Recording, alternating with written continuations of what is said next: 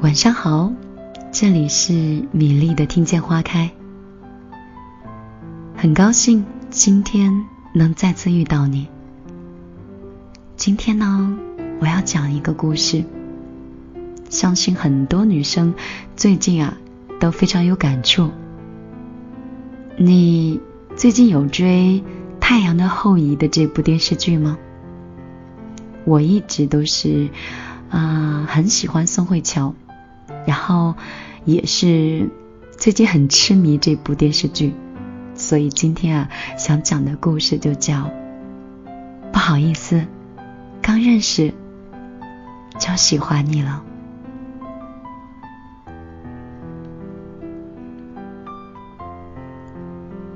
这个故事是这样的：一个朋友草莓突然恋爱了，很多人问你们认识多久了？草莓说：“一天。”草莓的男朋友叫小野，他们两个是在一场婚礼上认识的。小野是新郎的大学同学，草莓呢是新娘大学的同学，两个人被安排在一张桌子上就坐，然后又被拉进了同一个微信的群里。在席间，一桌子人都玩微信版的谁是卧底游戏。小野直率，草莓呢活泼。玩游戏的时候，数他们两个人默契啊最大，也最快乐。小野加了草莓的微信，说：“我喜欢你。”草莓回：“我也喜欢你。”我们看来都觉得这场感情太草率了，但草莓说，刚见面和他就看对眼了，坐在同一张桌子上吃饭就觉得很投缘，玩游戏的时候跟他对话就觉得很有意思。刚巧他说他喜欢我，我当然要告诉他我也喜欢他了。喜欢就在一起，不然的话，错过。多可惜呀！想一想呢，草莓说的好像也没错。草莓和小野很有最近热播的这个韩剧《太阳的后裔》里的那种感觉。我一向都不看韩剧的，又拖沓又矫情，一看就知道会在一起的男女主人翁，一定要到十集以后才能在一起。但是。太阳的后裔就不同。第一集，男女主人公一相遇，男主就喜欢上女主的率性活泼，女主也喜欢上了一本正经开玩笑的男主。喜欢上了就别矫情，就像是女主问：“明天约几点呢？”男主说：“别了，不如我们现在就见吧。”男主说。不愿意吗？女主说：“愿意。”你过来吧。一个人说情话，另一个人羞涩不迎合，那叫调戏。咱们有来有往，旗鼓相当，处在同一个频道，那叫调情。男主说：“和我一起看电影吧，快回答，没时间了，好还是不好？”女主说：“好。”男主回答：“那就这么说定了。”男主问：“你想我了吗？”女主说：“想了。”你呢？男主说：“当然想你了，就像个男人一样。”什么叫旗鼓相当？两个人的智商、情商都高的时候，碰到了久违的对手，才能惺惺相惜。大多数的矫情狗心里都藏着一个不矫情的狗，看不惯别人不矫情，因为自己做不到。就比如说，正追着《太阳后裔》的这部剧的笑笑，刚刚跟我吐槽完草莓的感情，他说两个人才认识一天。还不了解对方，凭一时的好感就在一起，过不了多久，肯定是要分手的。上大学的时候，有一个无名的男生追笑笑，我们暂且就称他无名男吧，因为笑笑没有对我们说过他叫什么，只是称呼其为他。在影视鉴赏课的公选课上，笑笑坐在无名男前旁，看投影视频。笑笑靠着后桌，带着洗发水清香的秀发就落在了无名男的桌子上。无名男就对笑笑心动了。笑笑呢，其实是小家碧玉；无名男则是清秀俊俏，其实是郎才女貌。我们也看得出来，笑笑对他并不反感，但笑笑偏偏就喜欢吊着这无名男的胃口。用笑笑的话来讲，我才不相信一见钟情呢。等和他熟悉了再谈感情吧。但是没过多久，无名男就交了女朋友。笑笑看着无名男和他女友的背影，就酸溜溜的说。就知道一见钟情不靠谱，幸亏我当时没有答应他。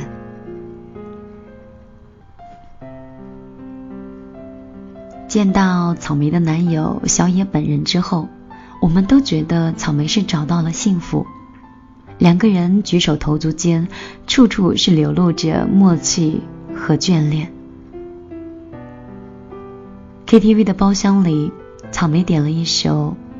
Call me maybe，歌词是这样写的：嘿，我们才初次相遇，这可能有些疯狂，但这是我的电话号码，可以的话，请打给我。野子站起来，走到草莓的跟前，当着众人的面亲了草莓。草莓没有拒绝。大家起哄时，我就看到坐在旁边的笑笑眼睛湿了。我问他怎么了，笑笑说：“我突然想起他了。”我知道，他指的是那个无名的男子。无名男以前追笑笑的时候。曾经在笑笑的宿舍楼下摆过爱心的蜡烛，手里捧着一束玫瑰花，站在蜡烛的中间。笑笑走到无名男的跟前接过花。无名男说：“不好意思，刚认识就喜欢你了。”笑笑脸红了，周围人慢慢多起来。很多都是抱着热闹看心态来的。就在无名男准备抱住笑笑的时候，笑笑却后退了几步。如果一个男生喜欢一个女生，却说不出口，只知道默默的守护，那注定就是炮灰了。如果一个女生知道了对方喜欢自己，却扭扭捏捏不接受，我想，那可能会发展成一个悲剧。比如说，笑笑，其实我了解他，他心底是喜欢无名男的。说喜欢有那么难吗？如果彼此都有好感，又何必矫情做作呢？你看，《太阳的后裔》里，男主打电话给女主说。现在就约会吧。女主说：“走就走。”我好像明白为什么笑笑喜欢这部剧了，因为它不现实，但是它却又很美好。笑笑一直说一见钟情不靠谱，可是。一见钟情就真的不靠谱吗？我想讲两个故事。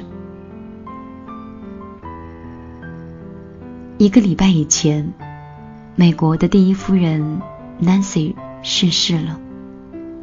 很多人说，他的逝世意味着现代的白宫再也不会发生爱情故事的终结。一见钟情并非是不靠谱。Nancy 和里根呢？这段美国总统史上最美好的爱情，最初也源于一见钟情。Nancy 认识里根的时候，只是好莱坞毫不起眼的二线演员。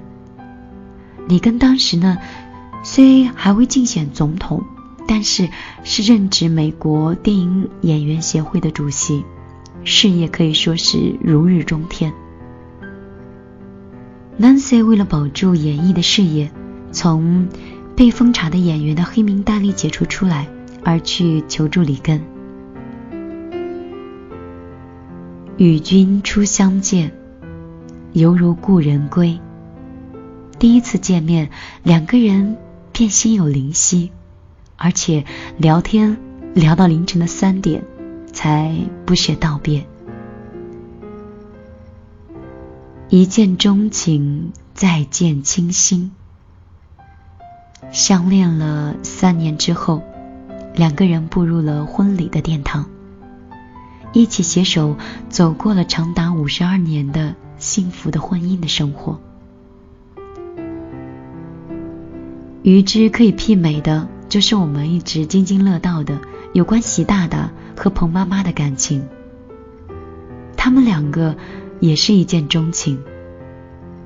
两个人是经过朋友的介绍，当时习近平是高干子弟，彭丽媛已经小有名气。第一次见面，习近平一开口就吸引了彭丽媛。他不问当时是流行什么歌，或者是什么样的出场费，而是问声乐。是分几种唱法，这让彭丽媛一下子便觉得眼前这个人跟自己有默契。后来聊得越发的默契，甚至当有人喊彭丽媛走的时候，她都没有走，继续跟习近平聊了很久。两个人还约定了下一次不见不散。彭丽媛说：“我当时心里就一动，这不就是我心里的那个他吗？他淳朴，又很有思想。后来他也告诉我，虽然他见我不到四十分钟，他便认定了我便是他的妻子。只能说，爱情的长久与否，是一个结果。”这得看两个人的感情里的磨合和过程。爱情是一桩需要经营的事儿，一见钟情并不是长期的饭票，但是却是一个好的开始。笑笑说，他现在正在等无名男和现女友分手，喜欢却不说，不是苦等，就是作。这让我想起小说霍乱时期的爱情。男主年轻的时候跟女主相爱，后来女主结婚了。六十年后，男主跟死了丈夫的女主去告白。最终，两个人是有情人终成眷属了。他们结婚了，但是这样的结局很美好吗？我觉得一点都不美好。等了那么久才说出来，两个人都成了老头老太太了。那些错过的时间，又该怎么样去弥补呢？罗曼·罗兰有一个名言，说世上只有一种英雄主义，就是在你认清生活的真相之后，依然热爱生活。但这种英雄主义的最初的表现形态就是，即使有被拒绝的可能，我依然要表达心中的想法。一见钟情并非不靠谱。不好意思，刚认识就喜欢你，喜欢你就要告诉你，大不了连朋友都做不成。反正我不缺朋友，我只缺你。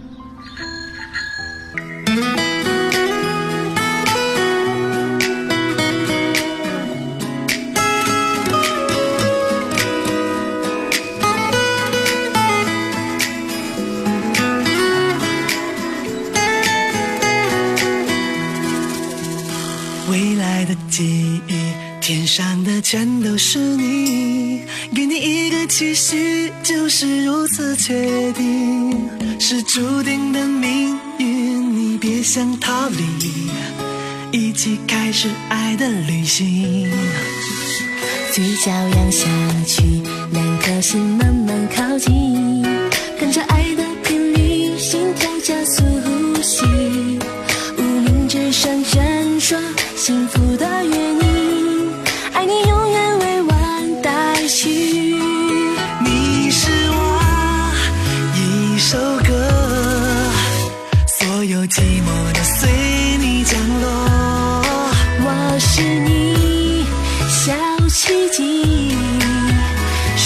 任性只怕错过了你。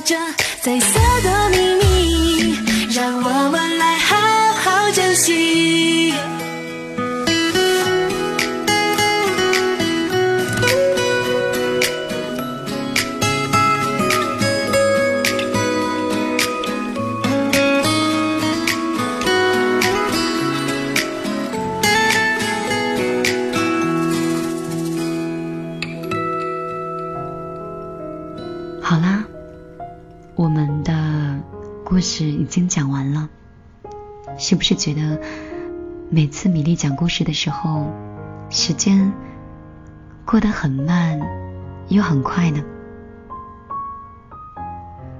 你是否也享受这样的一段时光？好像是在另外一个时空里，只是给自己一点小小的空间。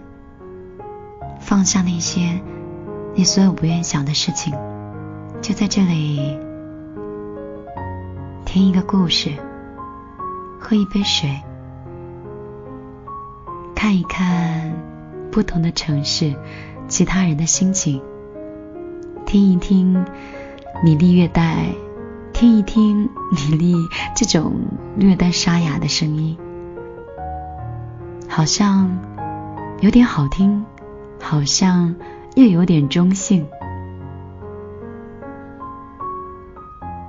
其实我生活中节奏也很快，有的时候实在是放慢不下来自己的节奏，然后就来为大家讲一个故事，也给自己讲一个故事。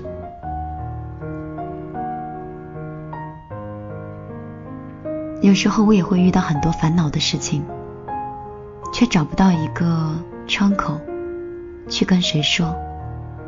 后来发现，当我在看到你们烦恼的时候，我的烦恼就没有了。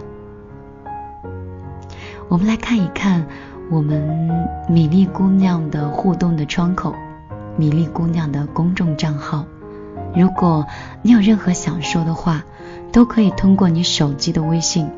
直接在公众账号里找到我，我的公众账号是米粒姑娘，米是大米的米，粒是茉莉花的粒，加微认证的那个就是我。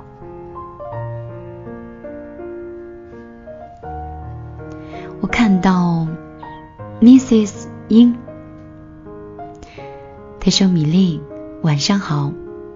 虽然我现在在上课，但是心里很乱，还是想诉说心里的感情。我很笨，很普通，特别的内向。但是，即使这样，却阻挡不住我喜欢上一个很活泼、很受欢迎的女孩。每次。”我都默默的在角落里看着她，不知道该说些什么。而且虽然在大学半年了，但是我都没有交到知心的朋友，就连普通的朋友也很少。我真的不知道应该怎么样。希望米粒，你可以给我一些想法。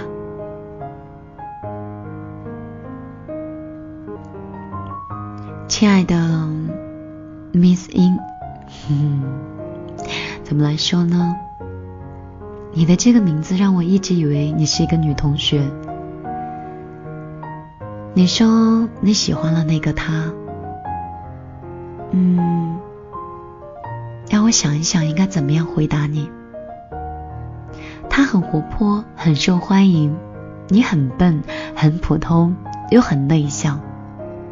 但是，你的这些标签又是谁给的呢？谁说你笨、普通、内向了？我倒不觉得你哪里有笨，能打出这样唯美的一段字，有这样心思细腻的感情，哪里笨了呢？你可能就是有一些内向，不知道怎么样去跟新的朋友相处。而且有很多心情都愿意是锁在心里，找不到一个好像可以依靠的朋友一样。可能是你自己在心底啊都没有愿意去接受一个新的朋友，所以即便是有些人很喜欢你，但是他也不知道怎么样能打开你的心门。想改变这些，最好的方式。就是你改变对所有朋友的态度，积极的说话，主动的问候，温暖的关怀。如果你慢慢的主动久了，朋友也会慢慢接受不一样的你。那个时候，我相信你会有很多很多的朋友，拿你的真心去换真心。才可以有很多的人能在你身边。我们再来看一下，In Coco Pay，这个他是来找茬的。他说：“米粒，我有空的时候就会来看你的朋友圈，看你的生活，学习你的生活的态度。但是今天。”我一打开就发现，竟然是一道冷冷的横杠。我就试着发消息，果然你把我删了。我有一种被朋友抛弃的感觉。你说的我都有点念不下去了。这是一种无情的指控。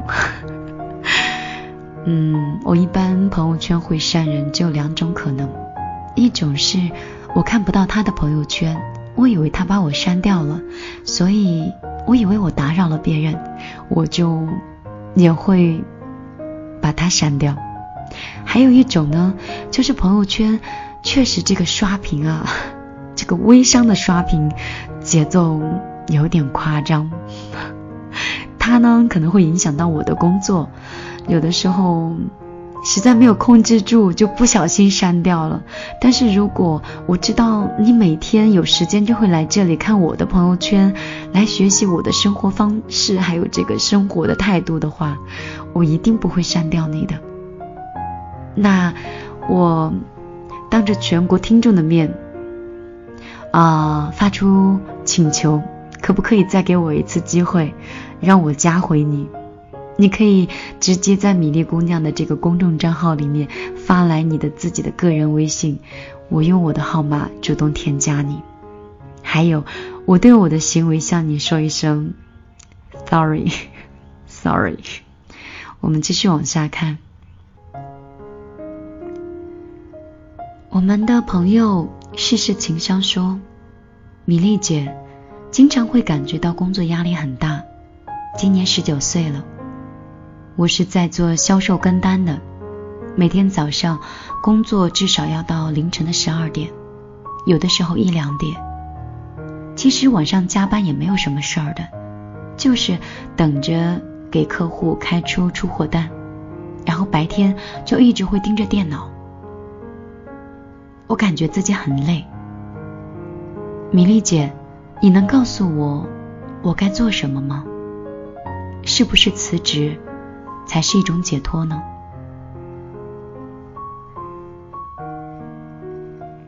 十九岁，好年轻啊！做销售的跟单这个行业对我来讲还是有点陌生的，一定要工作那么晚吗？那么被动的到十二点、一点、两点，哪怕是再年轻，身体也经不住这样折腾呀。十九岁，我总觉得这个年龄是应该在该学习经验的一些工作岗位上。十九岁应该是在一个天真烂漫、积极向上的年纪里，怎么会让你这么疲倦呢？如果你真的觉得很累，而且他对身体也并没有那么好，想到一个更好的出路，或者是找到一个能让你开心的方式，换一个工作，有可能真的会换一种心情的。我支持你找一种更好的方式去生活，因为你开心，其他的事情。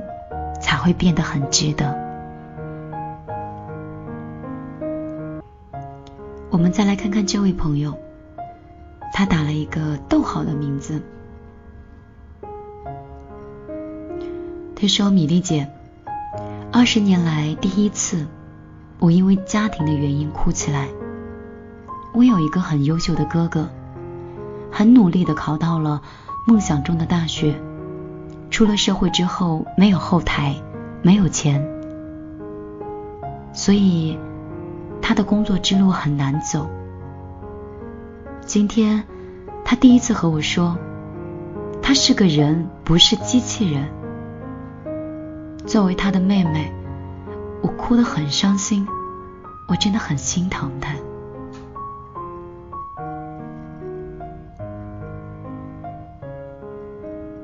首先，想跟我们的这位朋友说，你一定是一位很善良的人吧？跟哥哥的感情真的很好。我也有哥哥，但是因为我太坚强了，所以很少会哭。感情可能并没有你们两个那么好。但是如果哥哥受到委屈的话，我相信我一样会很难过。但是针对你所说的这种情况，我想讲，你所谓的哥哥很优秀，但是没有后台，没有钱，但这些我认为都是暂时的。他只要是一个金子，一定会有一个平台去让他发光的。可能是因为刚刚迈出大学没有太久，需要两到三年的磨练。认识这个社会所有的规则和制度。有一天，他成熟了，再加上他曾经那些优秀的品质，我相信会有赏识他的人。你有看最近很火的这部电视剧吗？《太阳的后裔》。宋慧乔饰演的这个角色，在里面是一个主治医生，但是。他每一次升职这个教授的名额，总是被各种有后台的人给挤掉，然后他每次都会很难接受，哭得很伤心。一年、两年、三年、四次名额，全部都给了有后台有关系的人。但是我想讲的是，这又能代表什么呢？最终还是无心插柳柳成荫，因为他本身很优秀，所以在替自己同事上电台的时候，上电视台的时候，突然就被所有全国的观众给认可了，他顺理成章又成了教授。所以有的时候有些路可能它并不是直径，但是。只要你是具备发光的人，即便别人绕了一圈，还会找到这个源头的。所以你不要哭，你哭了你哥哥会难过，你应该多鼓励他。真的很喜欢现在这样的一些音乐，有的时候都不愿。跟你们去放一些情歌，或者是 一些最近流行的基调，我还是喜欢这样的一些旋律。